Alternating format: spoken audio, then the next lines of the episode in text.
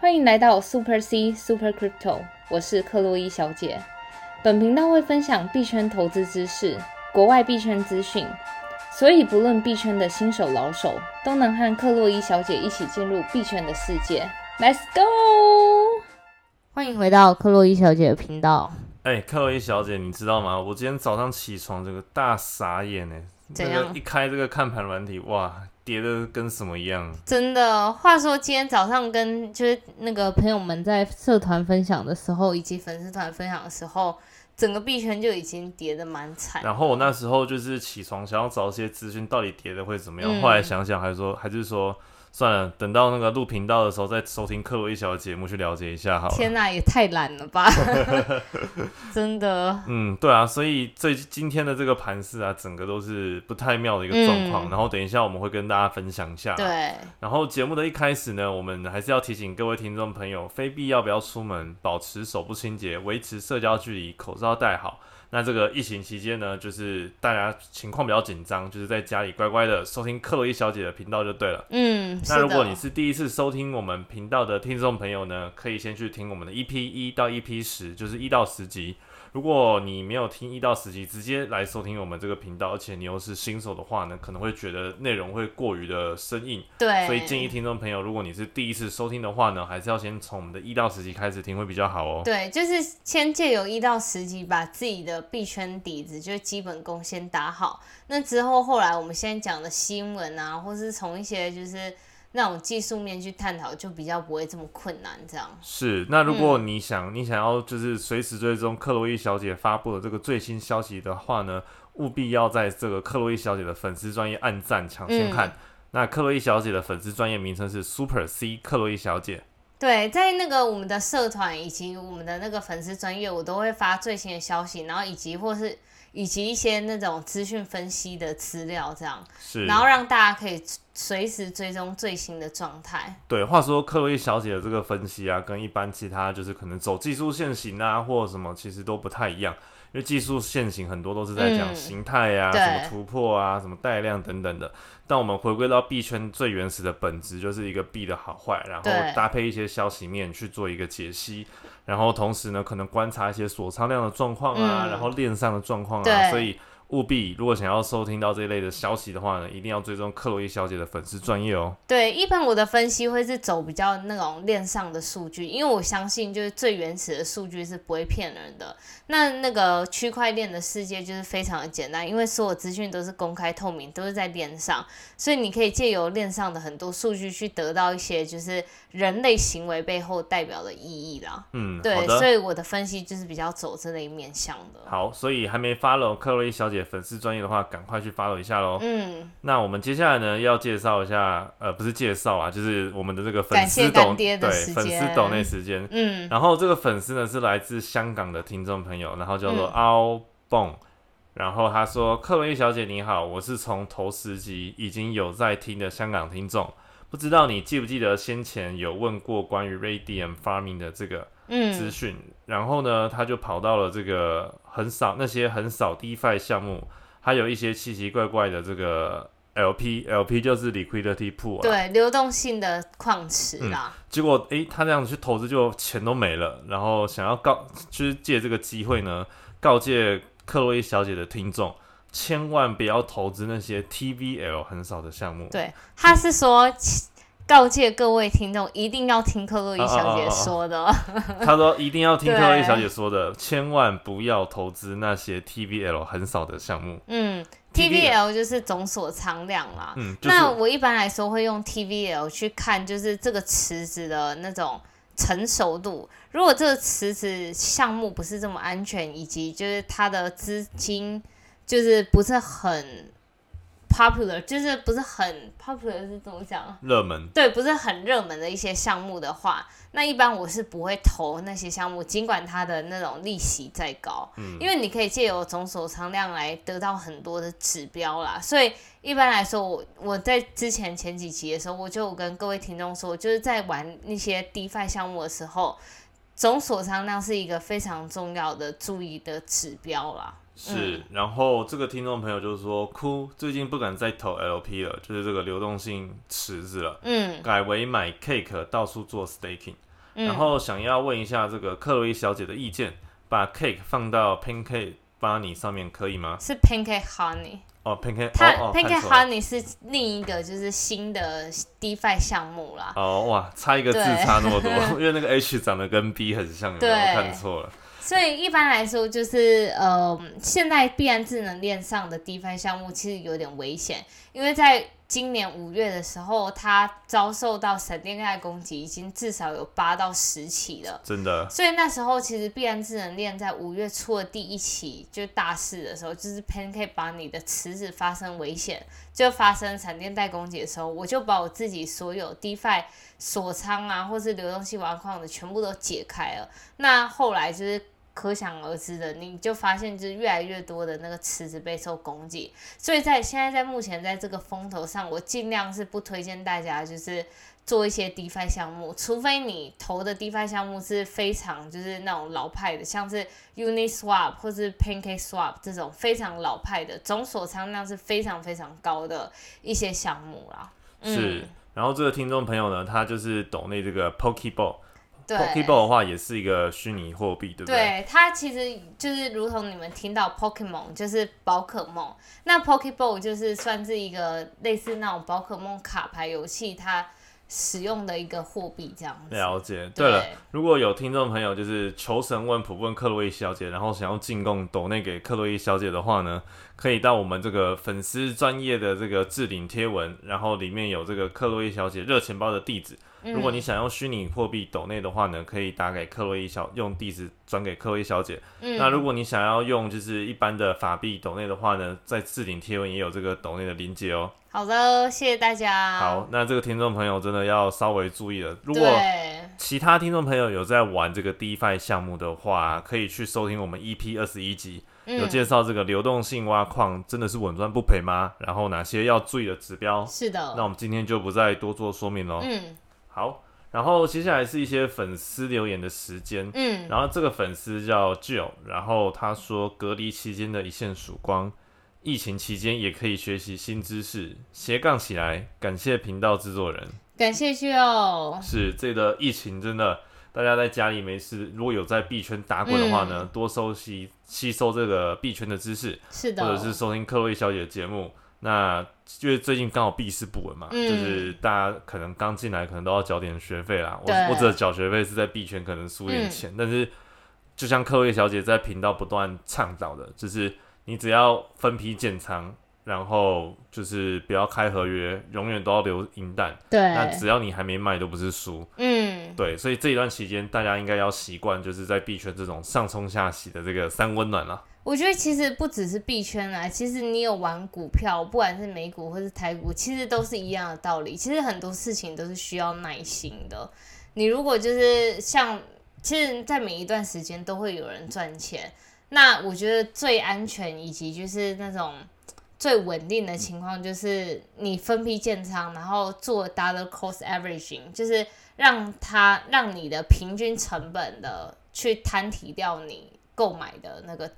不管是股票或是那个虚拟货币，但前提是你看好的货币必须要是基本面非常良好的。然后在这种波动的期间，其实你不用太担心，就是照着就是分批建仓、不空仓、不满仓的那种心法去做。对，而且最重要就是这个心态的部分啊，就是如果今天就算这个钱呢、啊、真的输光了，其实不会影响你正常生活作息的话，这个才是一个健康的投资心态哦。嗯，是，好，然后另外一个听众朋友也是对于这个最近的盘势感到担忧，嗯，然后这个朋友叫陈琳，然后他说：“克洛伊小姐您好，因为我手上的钱都买完了币，可是现在一直下跌，一直亏，我该卖掉减低吗？我持有就是他他有一些什么 Doge 啊、Uni 啊、ET ETC 是这个 Ethereum Classic，对 Ethereum Classic，然后还有这个马蹄，对。嗯，那对于这个问题来说，首先是一直下跌，一直亏，我可以卖掉减低吗？如果你卖掉减低的意思是你要换仓的动作的话，就是你把你现有的呃，比如说你拿都需要拿去换成比比如说那种嗯大饼啊，或是 Ethereum 这种比较稳定的、相对稳定的话，我觉得其实都是看自己的资产配置。我们之前也前面一直提到说，你在买币的时候，你就是要了解币的背后本质，所以你在这种大跌的情况下，你才能拿得安心。那你今天一直下跌、一直亏的时候，你觉得它是一直亏，你该卖掉减低。这时候我觉得你说要卖掉的话，那你可能对于你自己的投资标的已经有一点不确定性了。所以我建议第一点还是就是你还是要先想清楚自己当初到底为什么买那个币，比如说你为什么买 Doge，你为什么买 Uni，你为什么买 ETC？那从这部分的话，你衡量，如果你当时的确是因为一个 formal 心情，因为当时这些币的确是涨得非常多，尤其是 Ethereum Classic，它在先前一段时间曾经是真的每天暴涨。然后你可能是因为疯魔心态而买它，那现在下跌的时候，这些暴涨的币当然就是首当其冲的会跌最多。那你如果现在把持不住，然后你又觉得该币没有什么就是技术面或是基本面的话，那我真的建议就是长痛不如短痛，你可能就是要进行做换仓的动作。是，嗯，好的。那最近，尤其是今天啊，然后到现在我们开入的这个时间呢，整个盘势还是在一个大跌的一个状况哦。然后现在比特币的价格是大概三万二左右，然后跌幅是来到了十趴。嗯。然后以太币的话呢，现在价格在两千四，然后跌幅是一呃十二趴。嗯。然后 B M B 是来到三四五，跌幅是十三趴。然后其实最近的这个消息面真的还蛮蛮多的啦。对，今天的最近很多利空的消息，而且我觉得其实是一个利空叠加一个利空，导致就是大家对于整个大盘的信心非常不稳。其实现在恐慌指数也是来到十四，就是也是算是极度恐慌。然后我们那时候五一九之乱的时候，恐慌指数是十一，其实已经十四已经离十一不远了，所以说明现在整个市场其实还是处在非常非常不稳定的状态下。对啊。好，那我们就来说一下，就是最近到底有哪一些多重的利空消息。第一个是，就是在前一阵子这个礼拜，矿工在这个礼拜里面卖掉了大概五千个比特币，这其实算是一个蛮大量的抛售潮啦。那对于这件消息来说，我自己是我个人看法，就是因为可能矿工想要，矿工本身就是一直挖矿拿到那个比特币嘛。那对于来说，他们的抛售给我的 insight 可能没有到像机构们突然抛售这么大的影响。因为假设机构们突然抛售的话，那一定是有一些内幕的消息。那矿工如果做一个抛售的动作，我个人认为就是只是算在一个不稳定的情况中，他们想要得到利益最大化，因为。话说，才在两天前，其实比特币先前就已经差点要站上四万，已经算是近期的最高峰。是。那如果身为一个矿工，我自己想当然了，我也要在近期的最高峰卖到，就是卖到那个最好的点，因为反正我是矿工，我会一直挖。嗯。对啊。然后，所以这算是带给就是利空消息的打响第一枪。哇！一次砸了这个五千颗，矿工正常讲算这种长期的持有者，对不对？算是，但是因为近期其实从五一九之乱，然后这一阵子以来，其实矿工就是陆陆续续都在抛了。嗯，他们不像是以前一样就是一直囤，但是我也要就是替大家就是给大家一些信心是。其他的长期持有者排除掉矿工，其他长期持有者其实是一直在这个时间点持续累积他们的比特币。是，那就看这个多空的消涨到最后到什么时候才会消耗完呢？对，嗯。然后第二条利空消息就是德意志银行，他就说美国恐怕会陷入史上最严峻的通膨时代。其实就是通膨这件事情也不是大家不可预测的事情，因为从自从 COVID 以来。那个美国政府就发了三兆，然后再加上各国政府都狂印钞票，想当然就是货币供给数量越来越多的时候，那整个经济面你的价格物价就会被抬升嘛。是，所以其实通膨完全是我们可以预期的一个状况啦。那为什么现在又会突然抛这个点？是因为前其实，在我们昨天的那个节目也讲到 G7 的高峰会里面。就是叶伦他公开的支持说，哎，拜登就他支持拜登的四兆那个继续那个支出啦，对，就是要在就是买这些就是持续购物购债啊，然后投资这些基础建设这些，就是因为再加上这个消息一出来，大家就会更恐慌，因为市场的钱会越来越多。那引起大家恐慌的点是，其实如果市场的钱越来越多，其实对于金融市场是件好事，因为热情越来越多了嘛。嗯。可是现在大家怕的点是因为，其实前一阵子叶伦就放话说要准备升息了，是。然后再加上他现在又公开支持，然后他也承认，的确短期会有通货膨胀的可能性。哇。那这又给大家一个暗示，说那。真的是可能要准备升息了，就是因为这个震撼单一出来。其实上次他做一个市场测试，就是测试那个假装要升息，但也没升息，当天就涨跌幅就达到五 percent。对，就一一一度的这个恐慌的抛售。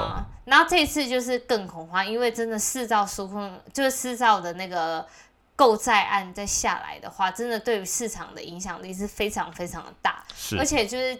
这次的确定性又比上一次确定性更高，是，对啊，所以就造成这次的市场又再一次陷入恐慌的情况。嗯，对，然后再来就是一个屋漏偏逢连夜雨的状况，这个应该是本日影响最大的这个原因了。对，川普开口就说比特币看起来就像一个诈骗。对，对啊，其实他先前就是因为他就是那种。多次在社交媒体乱发文，他才在社交媒体煽动了社群闯入国会山山庄，然后引发暴力事件之后，其实那些社交巨头，不管像是 Facebook、Instagram、Twitter，都开始封锁了川普的账号。是，所以其实好一阵子，川普是承袭在大众的那种，很久没出来，对，透透气了。对啊，然后殊不知是马斯克出来乱，对啊，就是好，反正回到川普身上。那这次川普就是被接受访问嘛，然后大家就对于他对于现在金融市场到底看法是什么？大家就先问了他说：“哎，你对于股票看法是什么？”他就说：“现在股票很高，不宜进场，股价太高了。”对，所以他自己是没有就是持续购买股票啦。然后大家就是话锋一转，就问到就是现在风口上的猪虚拟货币，然后他就直接开炮了，他就说。我就是不喜欢那个比特币，因为比特币跟美元是竞争的货币。然后，如同他一直强调的，他只希望美元成为世界货币。嗯，对啊。其实，身为就是前任总统，我完全能理解他说这番话，因为他其实本身又很想，他上次也有很想再竞选下一任，不过他就是没选上嘛。是，所以他还是要那种。表现他对于美国的忠心呐，那殊不知谁知道他是否就是他自己的子公司有没有购买比特币当成那些储备货币什么的，大家是不知道啊。对啊。然后说到这件事情，就是那我们就来从另一个面向，我们来看一下白宫的国家经济委员会的成员 Tim Wu，他其实手上持有数百万美元的比特币。哇，真的假的？对。其实青木这个人是非常特别的一个人，他是哥伦比亚的法学院教授，他叫吴修明。哦，是华人吗？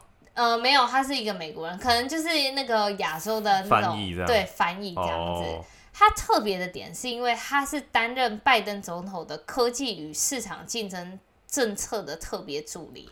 然后他这他之所以就是为什么他持有比特币会变成一个非常重要的新闻，是因为他其实本人就是在研究那种科技与金融的那种最先锋的议题啦。是，连他这个人就是是一个法律上的人，明明现在比特币大家就是在争议它到底有没有合法性嘛。但你身为一个法律教授，你明明就知道现在它是一个处在一个很灰色边缘的地方。而且他又是一个白宫顾问，但他却将他大多数的资产都放在比特币身上哇，被发现了，这样自己偷买了不少，结果还在这个国家的这个政就是政政策还有经济这边的这个特殊这样子。嗯，那就说明其实。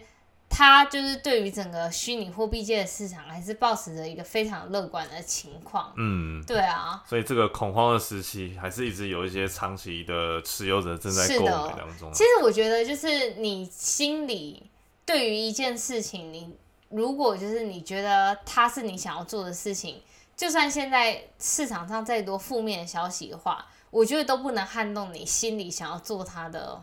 就是那种决心啦，对。对啊，就像我就是很喜欢某一些货币，那我就是不管市场行情是怎么样，尽管行情在低，那我只会继续在，对我只会继续加仓，我不会去减仓。嗯，对，所以这件事情，我觉得从头到尾回过头来，不管今天是利空消息还是利多消息，我觉得能左右你的，还是就老话一句，你如果对于币的技术应用，还有就是对于他信仰够深的话。这些消息其实不会影响你的短期的这个情绪波动。对，是的。如果它会影响你的情绪波动，第一你要先考量，你买它币到底是不是因为你先前疯猛，怕它一直涨，你没追到。那第二点就是因为你可能就是跟着看到某一些利好消息，你就跟进，你没有真的去做一些研究去了解它背后的技术应用。那第三，你可能将你大多数的资产放到了这个虚拟货币，这个是非常危险。对，所以就等于说你可能仓位控制不当啦，就变成在赌博的概念。对，是的。所以就是我觉得再怎么样，其实投资就是回到一个你的投资心法，到底能不能好好的管控你自己的，就是那种。投资的策略、心态这样子是的。话说这个比特币啊，就是被砸那么多，那在这个以太币有什么消息呢？对，就是先前我们有说到，就是意思就是有重大利好消息，是包含那个伦敦的硬分差嘛，在七月的伦敦硬分差，以及 ETH 二点零有渴望在就是年底前就是实行做一个大升级的动作。不过就是在最近，V 神参加了一个香港的新创展。V 神就是这个 East 的创办人啊。对，他叫 Vitalik，他就是在那个香港的新创新创展上面就提到了，其实 East 二点零就是有可能它的 pipeline 会被延迟，就整个进展会被延迟。对，最主要的原因不是因为技术上的问题，而是在于人。就是人事上出了一些问题。话话说，这个原本是市场预期，可能在今年年底，就是二零二零年底会发布，但是 V 神自己说有可能会在二零二零呃二零二二的年底。对，但因为这个其实要看整个时空背景怎么样去慢慢的迭代。但像刚刚克洛伊小姐提到的，就是 V 神说。二点零的这个升级不是在技术的部分，而是在人的部分。对，其实以太坊里面的人就是来来去去，就像之前以太坊的 CTO 叫 Gavin Wood。他可能就是因为一些理念不合，还是因为自己有想要做的事情，他就离开了以太坊，然后他自己去创办了波卡生态系，哦就是我们现在所熟知的 Polkadot，还有 Kusma。原来他的这个创办人的前身就是以就是以太坊的这个技术长。对，还有那个 Cardano 的那个 CEO 也是从以太坊出来。这样子哦，他们都离背离背离这个 V 神而去，然后自己打打造了一条链。对，所以就是可能以太。在坊上，大家可能对于他的那种未来的预期，大家有不一样的想法，所以真的是很难把这些想法做统一。是，对啊，所以就是导致可能 ETH 二点零升级会延迟。那在这边就是还要跟大家说一下，其实 ETH 二点零里面要升级的东西有包含包含，就是第一部分就是我们常说的要把工作量证明 （proof of work） 升级成。权益证明 （Proof of Stake） 是，那这部分的话，Vision 也说这部分不会是一个大问题，预计会在今年年底或是明年初就可以发布完成。哦，这还算是一个很好的消息。对，最问题的在于，他们就是难处是在于区块链扩展的技术，我们称为 Sharding 分片式。为什么这个技术就是会导致延迟？它有可能延迟到二零二零年底。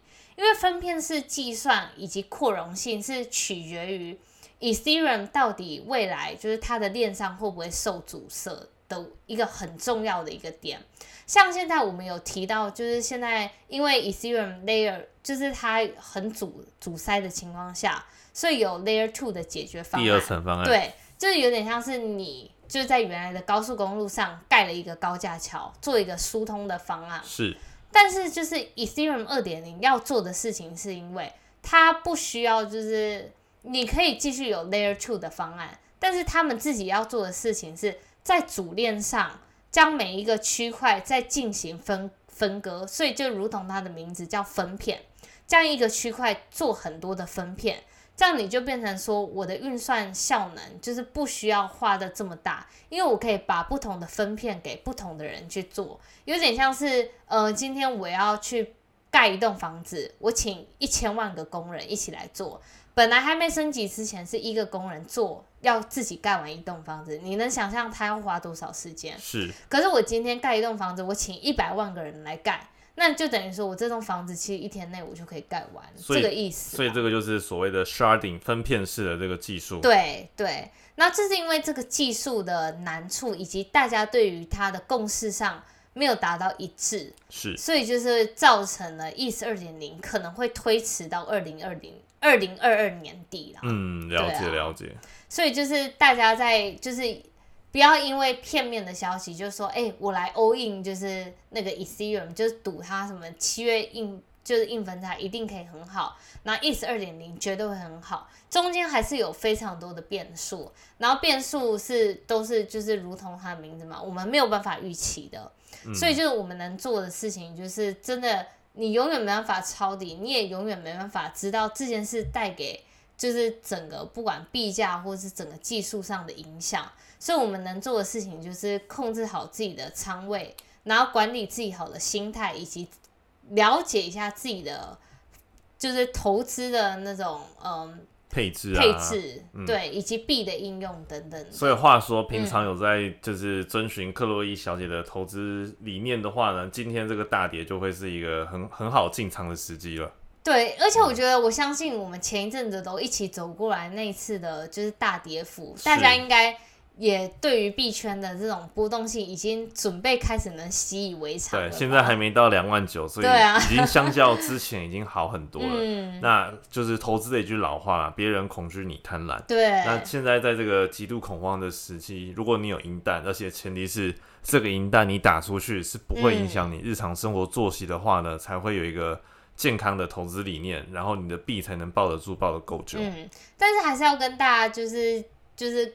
警惕一下，就是你永远不知道现在是不是新低点。没错。对，所以有可能一低还有更低。没错。所以还是老话一句，永远手上要留有银弹，然后你不可能，我们都不可能精准的抄底。所以最好的方法就是 DCA（Dollar Cost Averaging），慢慢的去摊提然后分批摊提平均成本。嗯，对。好的。然后最后还是就是老话一句，耐心等待。好，希望这一波呢，如果各位听众朋友还有银弹的话，真的是要注意这个风险。嗯。然后依照自己的能力去做这个建仓的动作，然后记得永远不要满仓。是的。好。